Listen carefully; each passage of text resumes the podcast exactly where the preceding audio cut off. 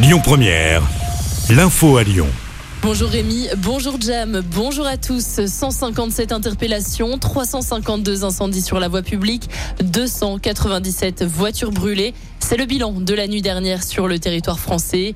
Les manifestations violentes ont été moins nombreuses. À Lyon, la nuit était plus calme que les précédentes avec seulement 5 interpellations. Détention aussi à Givors, Grigny et Bron. Un collectif d'extrême droite d'une centaine de personnes s'est formé hier place des terreaux, rapidement dispersé par les forces de l'ordre. Des manifestations qui durent suite à la mort de Naël, jeune homme de 17 ans tué par un policier la semaine dernière. Dans ces conditions, le maire de Charlie a été pris pour cible. Un dispositif d'incendie a été découvert chez lui hier matin. L'élu LR Olivier Arrojo précise qu'il n'a fait aucune victime.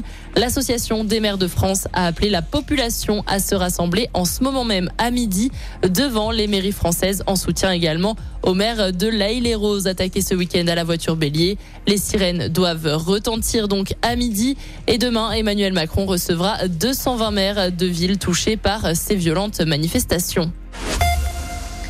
Visite d'honneur à Vaux-en-Velin dans le cadre des rencontres d'été du PS. L'ancien président de la République, François Hollande, était à Lyon, invité par la maire de Vaux-en-Velin, Hélène Geoffroy. Il a assisté hier à une table ronde, l'occasion pour lui de dire quelques mots sur les manifestations violentes qui secouent la France depuis plusieurs jours. Il a apporté son soutien à la famille de Naël, aux forces de l'ordre, mais aussi au maire de l'Aïle-et-Rose, tout en appelant à l'unité nationale. Direction Saint-Fond à présent et cet important incendie hier matin. Plus de 40 véhicules de secours se sont rendus sur place. Le feu a pris dans le garage d'un immeuble en rez-de-chaussée. 22 personnes ont été prises en charge par les 103 pompiers présents. Le bilan fait état de 11 habitants légèrement intoxiqués par les fumées. Deux appartements ont été détruits par les flammes. L'origine de l'incendie est inconnue, mais la piste criminelle a été avancée. Des opérations de relogement ont été mises en place par la préfecture. Une enquête est en cours.